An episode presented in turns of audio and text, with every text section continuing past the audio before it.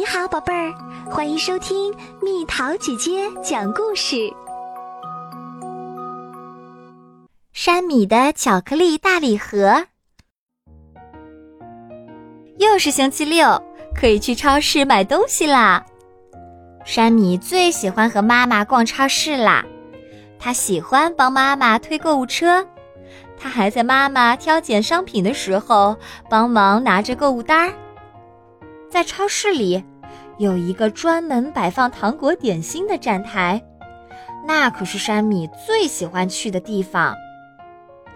妈妈不是每次逛超市都会到那儿去的，不过今天她去了，而且她居然伸手取下了一个特别漂亮的红色的巧克力大礼盒。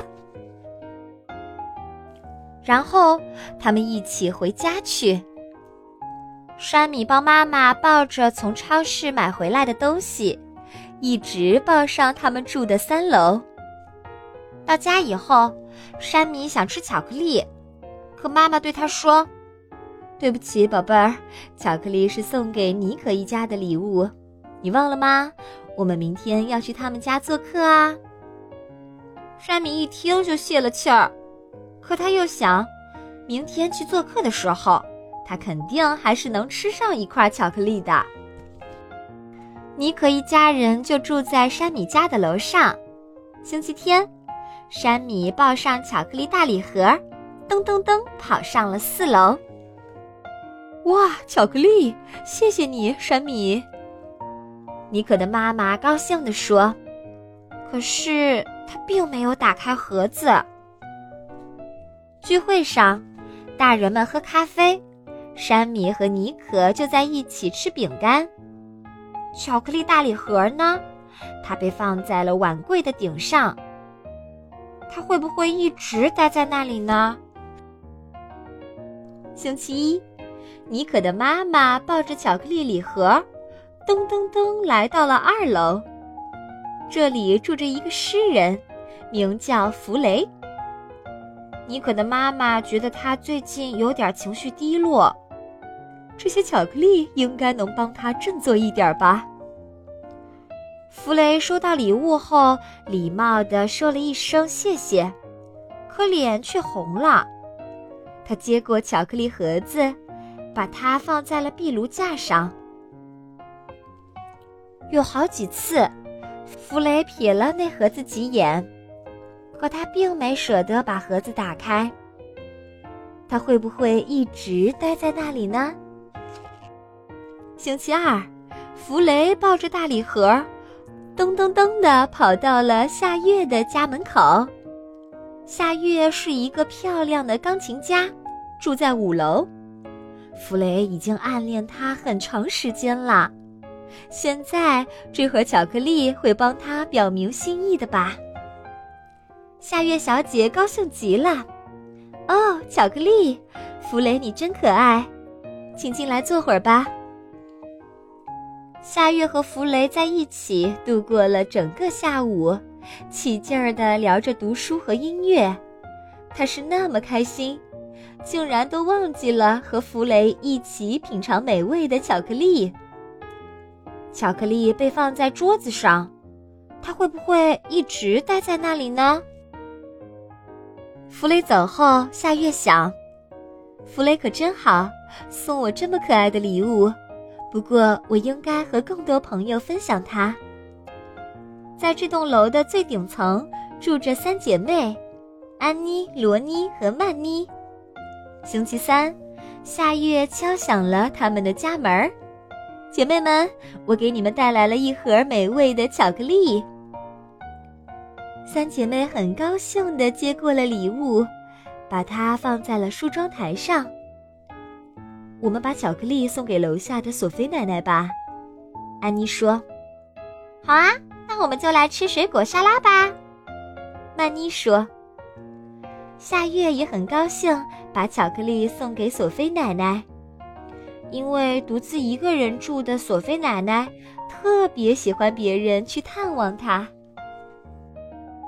星期四，索菲奶奶听见一阵敲门声，原来是从六楼跑下来的安妮，她给奶奶带来了那一大盒巧克力。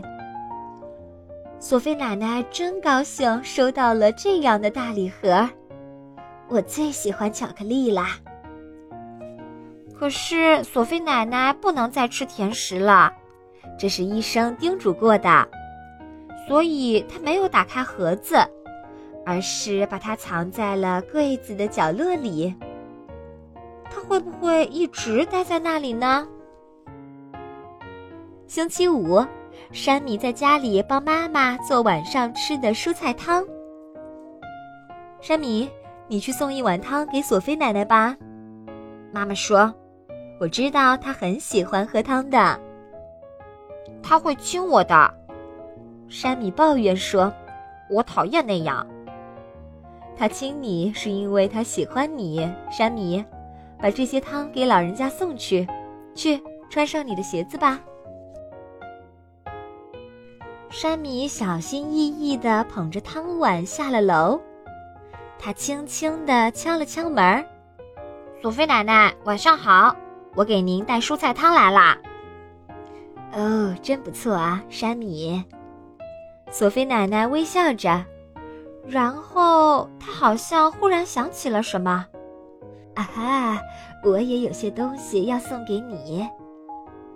他说着，一转身就进了厨房。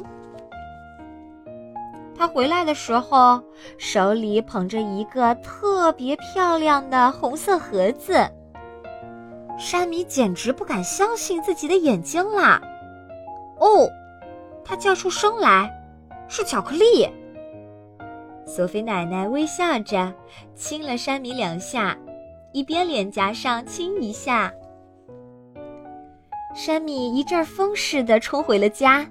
妈妈，看，我们的巧克力大礼盒又回来了，是索菲奶奶送我的。看起来还真挺像原来那个的。妈妈回答：“我能在晚饭以后吃一点巧克力吗？”山米急不可待地问。妈妈微笑着点了点头。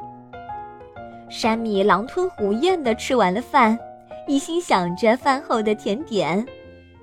可就在这时，电话铃响了。原来是艾米，她是山米的好朋友，就住在这栋大楼的最底层。